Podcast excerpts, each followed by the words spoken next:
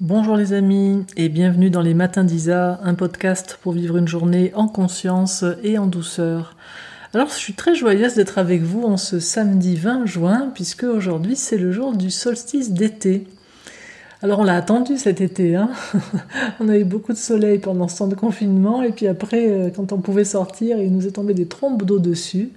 Et là, en tout cas pour moi en Suisse aujourd'hui, eh bien le soleil arrive aujourd'hui et apparemment il va rester un bout de temps. Et dans tous les cas, donc c'est le jour du solstice d'été. Qu'est-ce que c'est le solstice d'été? Ce jour de l'année où la durée du jour est la plus longue et la durée de la nuit la plus courte. Et c'est le temps au niveau euh, astrologique qui marque l'entrée du soleil dans le signe du cancer, du cancer qui est régi par la lune. Donc moi j'ai toujours trouvé euh, très très fascinant et étonnant ce temps du solstice d'été, tout comme le solstice d'hiver. D'ailleurs, c'est des temps qui me fascinent. Euh, pourquoi ça me fascine? Parce que ça me rappelle toujours ces temps-là l'impermanence de toute chose et le fait que si nous sommes dans des chemins euh, de développement intérieur, de, quête de, de, lumière, de conscience, d'éveil, ça me rappelle toujours l'impermanence en fait, parce que au temps du solstice d'été, donc comme je viens de le dire, c'est le jour le plus long de l'année, hein, c'est le jour où il y a la, durée du jour le plus long, mais aussitôt, dès le lendemain, eh bien, les jours commencent à décroître. Donc moi, je trouve ça absolument passionnant, fascinant, euh, stimulant, vivifiant, galvanisant dans mon chemin d'éternelle euh, cheminante euh, vers toujours plus de conscience, plus de liberté intérieure, plus d'éveil je trouve absolument fascinant qu'au moment où on pourrait se croire arrivé au point culminant de la conscience, au point culminant de l'éveil, au point culminant de je ne sais quoi, ce que représente ce solstice d'été, hein, qui est la grande lumière quand même dans le cycle annuel, eh bien aussitôt, eh bien, on nous rappelle que nous sommes dans un monde manifesté et que ce monde manifesté, il est marqué par la loi des cycles. Et moi j'aime ça, j'aime me relier à, à cette dimension cyclique qui me rappelle que la lumière, elle va venir éclairer, et elle va venir éclairer non seulement ma conscience, mais aussi me montrer les ombres. Euh, je vois que souvent, il y a des êtres qui sont très meurtris après avoir vécu des expériences, par exemple, sur le plan spirituel, que ce soit des expériences mystiques, des expériences d'unité, des expériences directes de, de, présence totale à la conscience et puis euh, et qui ensuite sortent de ces états, hein, comme si ce moment-là c'était une sorte de solstice d'été de la conscience, le jour de la pleine lumière. Et puis derrière, eh bien aussitôt, euh, les jours diminuent, la conscience diminue, la lumière diminue, et on se dit mais j'ai peut-être raté quelque chose, j'ai peut-être euh, pas compris quelque chose, il y a peut-être quelque chose que j'ai fait à côté. Alors qu'en réalité, ben non, c'est juste naturel que le chemin commence finalement quand il y a eu cette première grande lumière. Et à partir de là, quand nous sommes éclairés, quelle que soit la manière dont nous ayons vécu cette première percée de lumière, on va avoir un chemin qui va souvent passer par l'ombre. C'est pour ça que j'ai appelé ce, podcast Ombre et Lumière, parce que je crois que la plupart de celles et ceux qui cherchent la lumière, la lumière dans le corps, la lumière dans le cœur, la lumière dans l'esprit, souvent le cherche à partir de l'ombre qui est vécue dans le corps, dans le, dans le cœur et dans l'esprit, de toutes ces zones d'ombre dans lesquelles on ne se sent pas très à l'aise. Et donc on cherche à en sortir. Sauf que si on envisage ce chemin-là comme un chemin linéaire, un chemin dans lequel... Euh, alors on est parti de l'ombre, on est parti de l'inconscience, et puis on va arriver à la lumière, on va arriver à la conscience. Si on croit que, que ça marche comme ça, on va être très très très déçu et surtout on va beaucoup se faire souffrir parce que ça ne marche pas comme ça. Ça n'est pas un chemin linéaire. Même s'il y a une progression, une évolution qui, elle, suit une certaine ligne, mais la manière dont tout cela évolue est par cycle jusqu'à ce que nous soyons complètement réalisés. Mais pour moi, cette réalisation-là, cette réalisation complète, totale, je suis tout à fait au clair que elle ne dépend pas complètement de moi. Hein. C'est euh, J'aime beaucoup euh, quand Annick de Souzenel rappelle que c'est un, chemin euh, qui, se, qui se vit, c'est une voie initiatique qui se vit main dans la main entre Dieu et l'humain. et que l'humain fait toute une partie, mais qu'à la fin, c'est Dieu qui fait le dernier pas, c'est Dieu qui, qui, qui, donne sa grâce. Alors ça, c'est quand on, on, les choses euh, en séparant l'homme et le divin, mais j'aime bien parler, moi, dans un plan duel, parce que c'est là où nous vivons, et que la plupart d'entre nous, quand nous, vivons ici, au quotidien, ben, on se perçoit comme des humains, et puis euh, le plan divin, on le perçoit parfois à l'intérieur de nous, mais souvent à l'extérieur de nous, et en tout cas comme quelque chose d'assez distinct de nous. Hein. On ne se perçoit pas comme étant euh, un en Dieu. Hein. C'est d'ailleurs le titre euh, du livre de Nils Fildus, euh, pasteur genevois, que je vous recommande chaleureusement. Nils Fildus, Être un en Dieu. J'ai, en Dieu, j'ai écrit la, la, préface d'ailleurs de ce magnifique ouvrage qui, qui parle d'une spiritualité non duelle hein, dans une tradition chrétienne. Et on est appelé vraiment à, donner tout ce que nous pouvons vers cette grande lumière et, se souvenir que au final, eh bien, la libération ultime, c'est une grâce. C'est pas nous qui allons la provoquer. Nous, notre job, c'est de continuer dans l'ombre. Et alors aujourd'hui, euh, j'ai vécu euh, une expérience qui m'a absolument fascinée. Vous savez, moi, dans ma vie, j'ai fait beaucoup de, de grandes expériences parfois mystiques. Et ce matin, je, vivais cette expérience-là et je me disais que c'était une des plus fortes que j'avais vécues. Et donc, je vais vous la raconter. J'ai fait installer ce matin euh, un appareil dans mon salon qui nécessitait qu'on perce un trou dans le mur. Qu'on perce carrément un trou euh, d'environ 5 cm de diamètre entre l'intérieur et l'extérieur. Et donc, j'ai vu comment... Euh, le monsieur très compétent qui venait faire ça s'y prenait. Et j'ai vécu un moment de pure grâce. Je, me suis assis, je lui ai demandé si je pouvais rester à le regarder travailler. Il m'a dit Ah bah oui, c'est pas commun qu'on s'intéresse à mon travail. Je lui ai dit que j'étais absolument fascinée par sa maîtrise, par comment il faisait ça. Et surtout, moi, j'étais là en train de regarder comment on traverse la, matière, comment on traverse le dense, comment on traverse l'obscurité pour aller vers la lumière. Parce que je me disais, mais comment il va faire pour faire un trou aussi gros sans, euh, sans faire une catastrophe au niveau du mur? Et quand je l'ai vu faire, j'ai dit, oh mon Dieu, ça c'est notre chemin spirituel, c'est ça. Alors au début, il a pris une très très longue mèche, je crois qu'il devait faire euh, fou, facilement 30 cm de long, 30 à 40 cm de long, et peut-être 2 cm de diamètre. Et puis donc, il, a, il avait fait son trou dans le mur, enfin il avait fait un point sur le mur, et il a commencé à percer comme ça. Et donc il a fait un trou très très précis, très très affûté, très qui a traversé? Et là, quand je l'ai vu faire ça, je me suis dit waouh, ça c'est la première percée.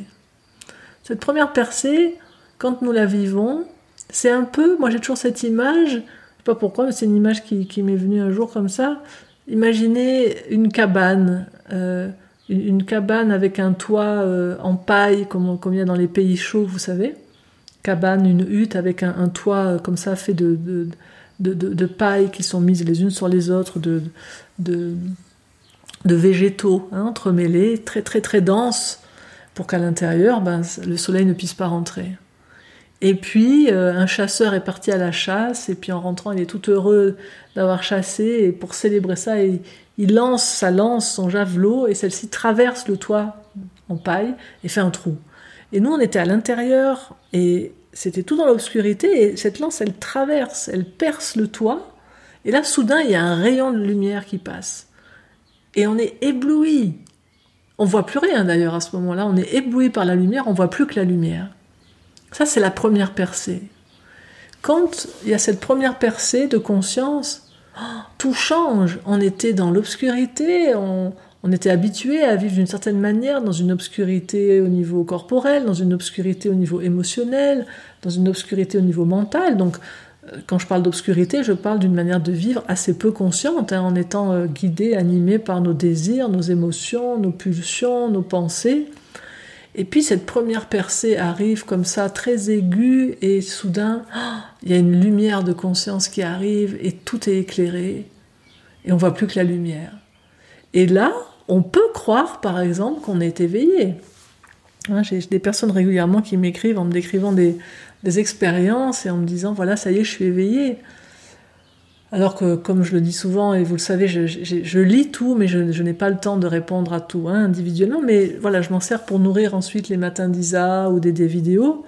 Je me suis dit que j'allais profiter aussi de, ce matin d'Isa sur euh, l'ombre, la lumière, ce solstice d'été, cette grande lumière, pour parler aussi de ça. Hein, cette première percée, c'est une première percée. C'est une première percée vers l'éveil, mais ça n'est pas l'éveil. Hein, ça n'est pas cette grande libération.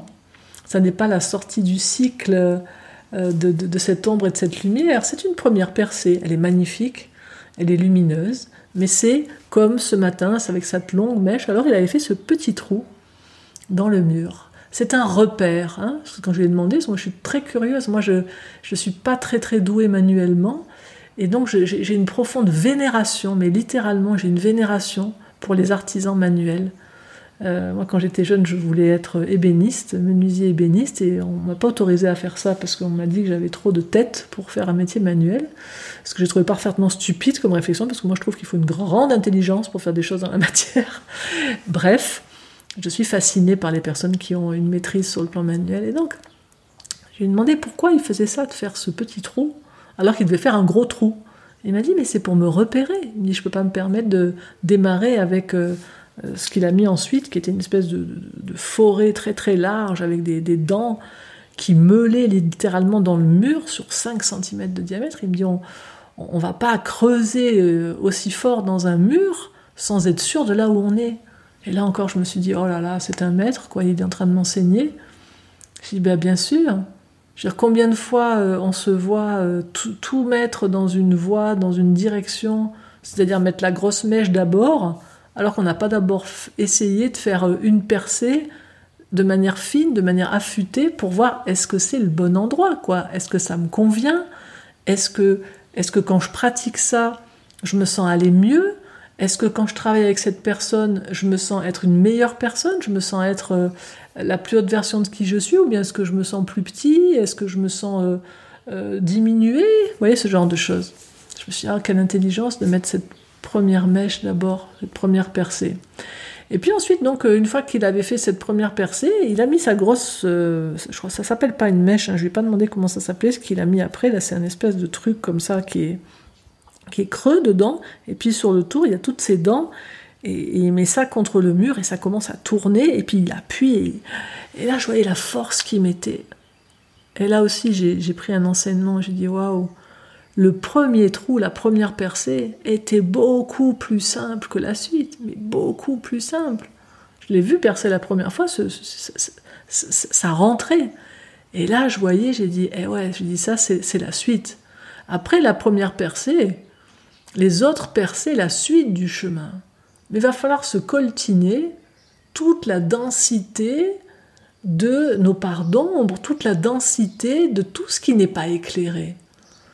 Et je trouvais ça tellement beau parce que avant qu'il commence à mettre sa deuxième mèche, on voyait dans le trou en fait qu'il avait fait avec la première percée, on voyait la lumière qui arrivait de l'extérieur. Et je disais waouh, et maintenant, va falloir faire le chemin. Et vous savez que souvent je témoigne hein, à ce niveau-là de, de, combien ce chemin, mais et c'est pas pour se décourager, au contraire c'est pour s'encourager. C'est que si on croit que ce chemin va être aisé, si on croit que ce chemin ne demande pas d'effort, si on croit que dans ce chemin, on va faire uniquement ce qui nous plaît, par exemple, ben, on va pas y arriver. Et quand je le regardais faire, et c'était un, gars costaud, hein, et que je voyais la puissance qu'il mettait et comment il avançait pas, ça n'en rentrait pas dans le mur. Alors il s'est arrêté à un moment. Puis moi, j'ai cru qu'il allait me dire bon, bah, je suis désolé, on peut pas, on peut pas le faire.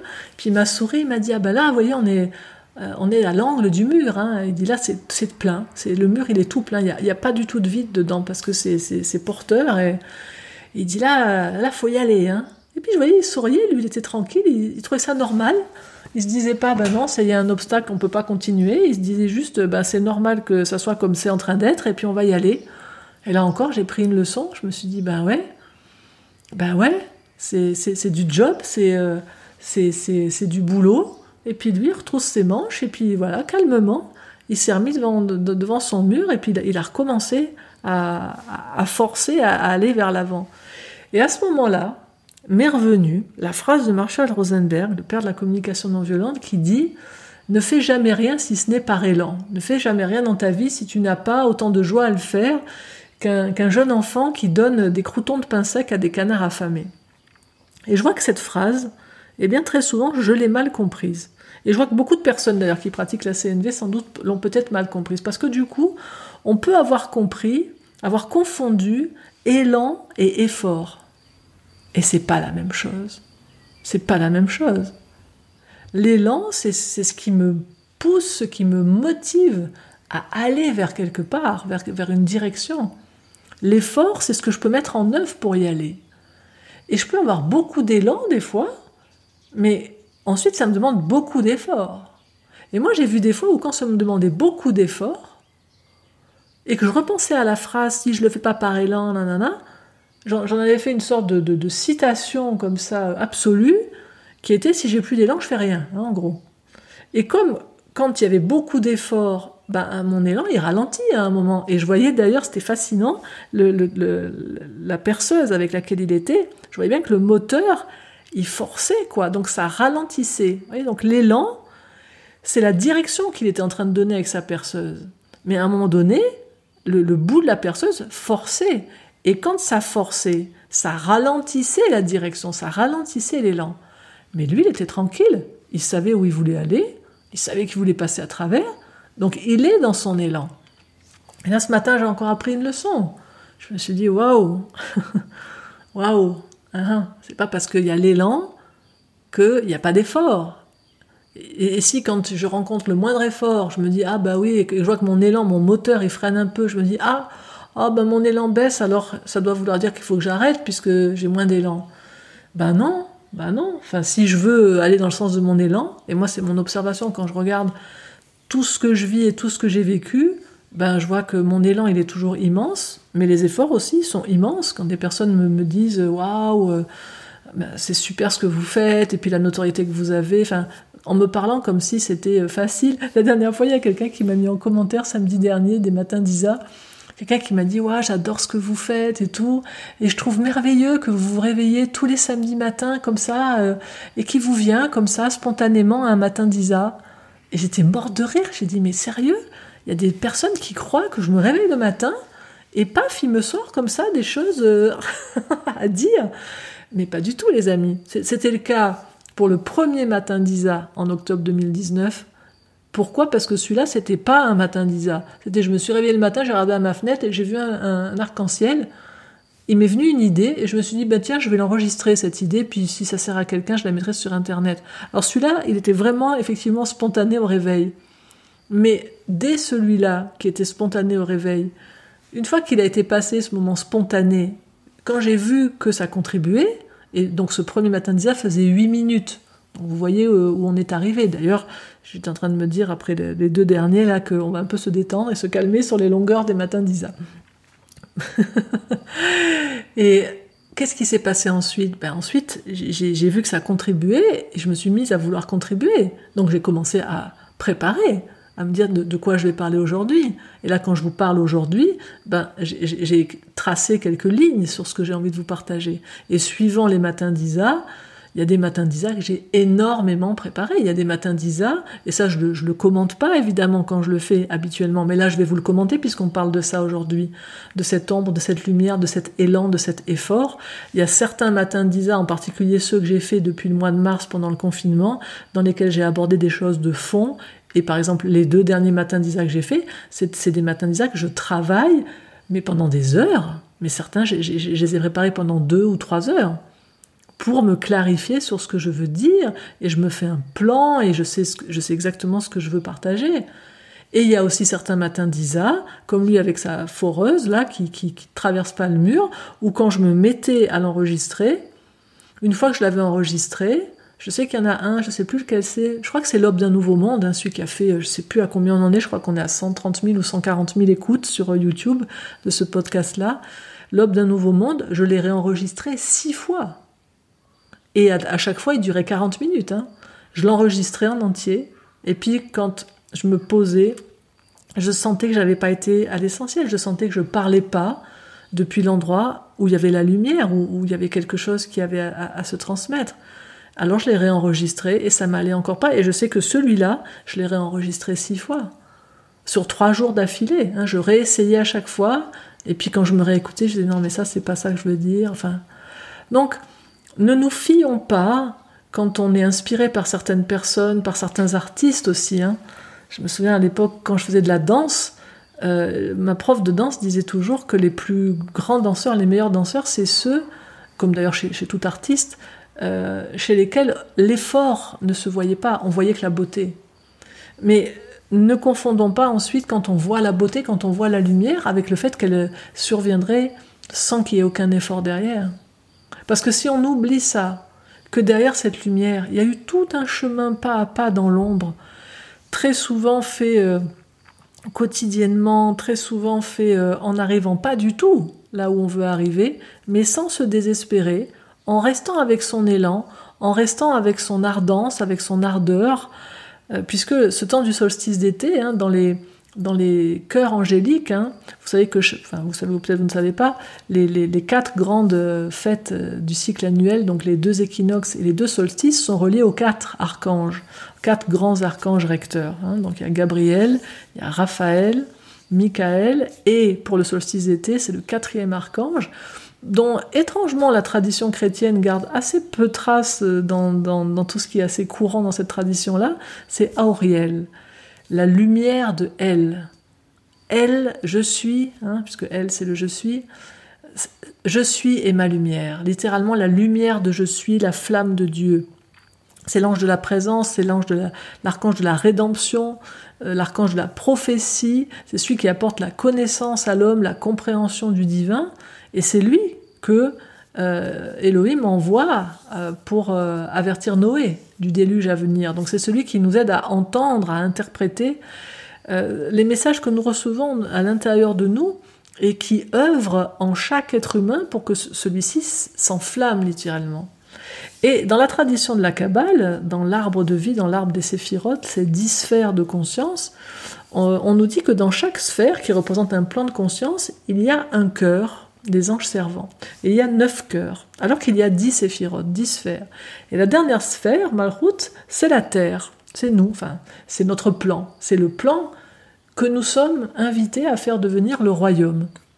Et dans ce plan-là, le dixième cœur, c'est censé être nous enfin les futurs nous, les Ishim. Qu'est-ce que c'est les Ishim dans la tradition de la Kabbale? Ish, c'est l'homme. Hein. Ish, c'est l'homme, Isha, c'est la femme, hein, dans, la Genèse. Donc Ish, c'est l'homme, et Ishim, c'est l'humain qui a éveillé en lui le feu de son être, qui a allumé son feu intérieur, qui s'est enflammé, qui est devenu ardent. Et c'est cette ardence-là que nous sommes invités à incarner quand Marshall disait ne fais rien si ce n'est pas par élan, il aurait pu dire ne fais rien si tu n'es pas enflammé pour le faire. Si tu ne l'as pas fait à partir de cette flamme qui te pousse à, le faire. Mais ensuite, comme tout feu, il faut le nourrir avec du bois. Et ce temps du solstice, ce temps de la grande lumière, il nous dit voilà, là il y a le feu qui est là, et au temps du solstice d'été, le jour du solstice d'été, il y a vraiment de puissantes énergies qui descendent au niveau, par le soleil jusque dans nos corps et dans les, dans les plans subtils. Et c'est vraiment précieux ce jour-là de pouvoir recevoir pleinement cette lumière. Si vous souhaitez le faire d'une manière particulière, vous allez sur euh, le site du club Communification, hein, club d'union communification.com. Dans la rubrique gratuit, vous avez une méditation guidée qui s'appelle Rayonner, euh, je crois que c'est Rayonner le feu de je suis. C'est une méditation guidée dans laquelle je, je vous guide pas à pas à faire descendre en vous justement cette lumière. Et puis si vous en avez l'élan, si vous voulez faire un pas de plus en profondeur, je viens de mettre en ligne euh, un, module du club communication qui s'appelle l'activation euh, de l'arbre de vie, euh, sous-titre l'initiation de Pentecôte, qui est une initiation que j'ai donnée ben, le dimanche de Pentecôte et qui est justement cette descente de la lumière euh, depuis les dix plans de conscience de l'être. Et là, c'est une initiation que je, que, je, donne et que vous pouvez vivre vraiment euh, avec, euh, avec ce module-là. Qu'est-ce que c'est? On m'a demandé la différence entre un partage, un enseignement et une initiation. Alors, je vous donne moi ma, ma définition. Pour moi, une initiation, dans ma lignée en tout cas, c'est la mise en contact avec des plans avec lesquels moi-même je n'arrive pas à, à accéder. C'est une des définitions de l'initiation. Il y a plein de définitions pour l'initiation, mais dans ma lignée, les initiations, c'est ça. C'est-à-dire, il y a quelqu'un qui a une connexion particulière avec certains plans de conscience et qui vous ouvre la porte, en fait, qui vous fait entrer, qui vous fait passer littéralement dans, dans un plan de conscience dans lequel habituellement, vous, vous ne savez pas aller. Et ça, c'est vraiment une des choses les plus précieuses que j'ai reçues dans ma vie avec mon premier guide. C'était, c'était qu'elle me mettait comme ça en lien euh, avec des plans auxquels moi, en conscience, j'arrivais pas à accéder. Et là, pour Pentecôte, euh, j'avais reçu, euh, voilà, cette impulsion, cet élan de, transmettre cette initiation au plus grand nombre. Et donc, elle est en ligne sur le site du, du club Communication, si vous en avez l'élan. Alors, on va terminer quand même cette histoire fabuleuse de ce matin avec ce monsieur qui perce. Alors, donc, on est pour le moment à l'intérieur. Et là encore, je voyais tout l'enseignement, je disais, mais c'est ça, il y a les deux côtés, quoi il y a les deux côtés, parce qu'il était à l'intérieur de la pièce, et je me disais, mais ça c'est le plan terrestre. On a tout ce chemin qu'on fait du côté terrestre. Et il perçait du côté terrestre, et c'était dur, et c'était long. Et puis à un moment donné, il s'est arrêté. Et je me suis dit, ben voilà, il s'est arrêté parce que c'est trop dur. Et puis euh, il vient vers moi, il me dit, bon ben je continue dehors, hein. Je dis, pardon? Ben, Il me dit, oui, il me dit, je peux pas tout traverser de ce côté. Mais moi, ce matin, c'est j'en pouvais plus, quoi, tellement c'était clair tout ça, en lien avec ce que je voyais. Je me disais, mais oui, mais évidemment, évidemment.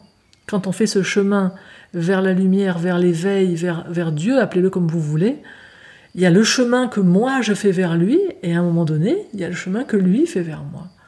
Et c'est là que je vous dis, il y a ce moment de grâce, il y a quelque chose que moi je ne peux pas faire. Moi, je peux faire tout mon chemin de mon côté, et à l'arrivée, il y a ce, dernier bout qui est fait de l'autre côté, qui, vient, qui vient du, ciel. Hein. Dans, la tradition d'ailleurs de la Kabbale, euh, et on le voit dans la Genèse aussi, hein, où on nous dit qu'il y a euh, un chérubin qui garde l'Éden, qui garde ce, jardin de la rencontre entre le divin et l'humain. Et on peut se dire, mais pourquoi il y a un chérubin euh, qui est là? Enfin, il nous empêche, euh, nous empêche de, venir. Pas du tout, parce que la tradition de la Kabbale nous dit que ce chérubin, il tient une épée flamboyante, et cette épée flamboyante, elle, elle a une lame qui forme un zigzag, en fait, qui montre le chemin de la remontée dans l'arbre de vie, dans les cinérotes, dans les sentiers de l'arbre de vie. Et en fait, pourquoi il est là? Mais il est simplement là pour nous préserver d'une lumière que nous ne pourrions pas supporter encore avec nos yeux humains il est là pour s'assurer qu'on n'est pas en train d'essayer de passer du côté du ciel, entre guillemets, du côté de la conscience, sans avoir fait tout le chemin du côté terrestre, sans avoir fait tout le côté euh, là qu'on a vu de percer depuis l'intérieur comme ça. Et donc il est, parti de l'autre côté, il est parti à l'extérieur, et là moi je me suis assise en face du trou, je me suis assise par terre, par terre en face du trou. Alors donc le trou il était percé à 5, 5 cm de diamètre à l'intérieur, au centre il y avait le trou initial de la première percée, et puis je l'entendais de l'autre côté qui perçait. Et c'était émouvant ce moment, c'était émouvant, mais j'ai vécu un moment de pure grâce.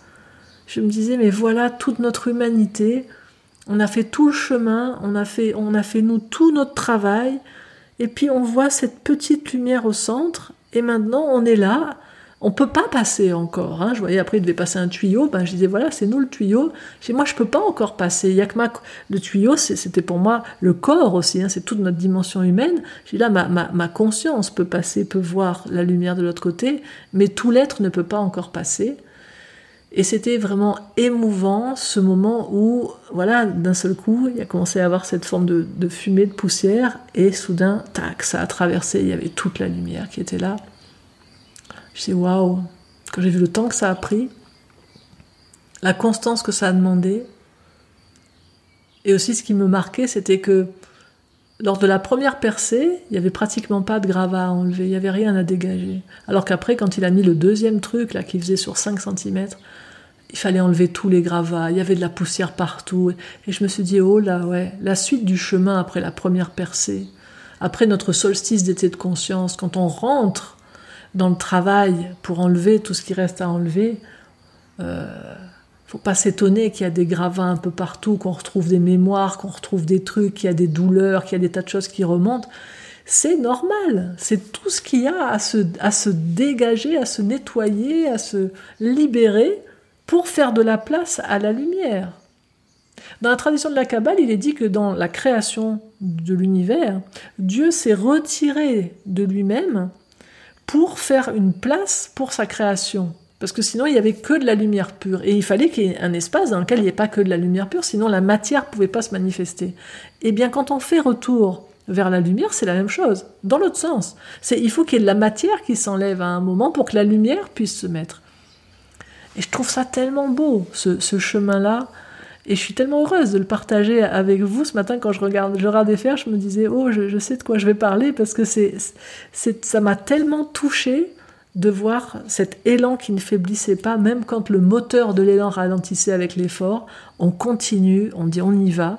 Et c'est ce que j'avais envie de vous partager aujourd'hui, en ce jour du solstice d'été, vous inviter à, à regarder, voilà, en ce jour qui est le jour de la grande lumière, comment je peux au maximum me relier à cette lumière, et vous pouvez le faire avec les, méditations euh, guidées que je, vous ai proposées là, hein, sur le site du Club Communication, et sinon, si vous n'en avez pas l'élan, mais tout simplement, allez vous mettre face au soleil, allez vous mettre face à la lumière, et invitez-la en ce jour, invitez dans tous vos corps cette lumière à vous illuminer, et ensuite, regardez où est votre élan, où est votre feu, dans quelle direction vous êtes ardent, dans quelle direction vous vous enflammez. Et regardez comment vous pouvez profiter de ce jour de pleine lumière pour percer votre, voilà, votre premier trou, faire votre première percée et appeler cet archange, appeler Auriel, appeler sa lumière, sa force lumière pour euh, que vous étinceliez littéralement de toute cette lumière et que vous puissiez ensuite garder euh, comme être chargé finalement de toute cette lumière pour que dès le jour suivant où la lumière va commencer à baisser, eh bien vous soyez la lumière qui va aller éclairer toutes les zones d'ombre que vous allez rencontrer en ayant conscience que l'ombre, ça n'est que ce qui n'est pas éclairé et que l'ombre en soi, il n'y a aucun problème avec l'ombre, c'est juste des zones de nous que nous avons à rencontrer et on va les rencontrer ben, une à une tout ce que nous ne voyons pas, tout ce que nous n'aimons pas, tout ce que nous ne valorisons pas, tout ça, c'est l'ombre en nous. Et tant qu'il y a encore un millimètre d'ombre en nous, eh bien, nous ne sommes pas des ichis, nous ne sommes pas des âmes de feu, nous ne sommes pas illuminés, et nous ne sommes donc pas heureux.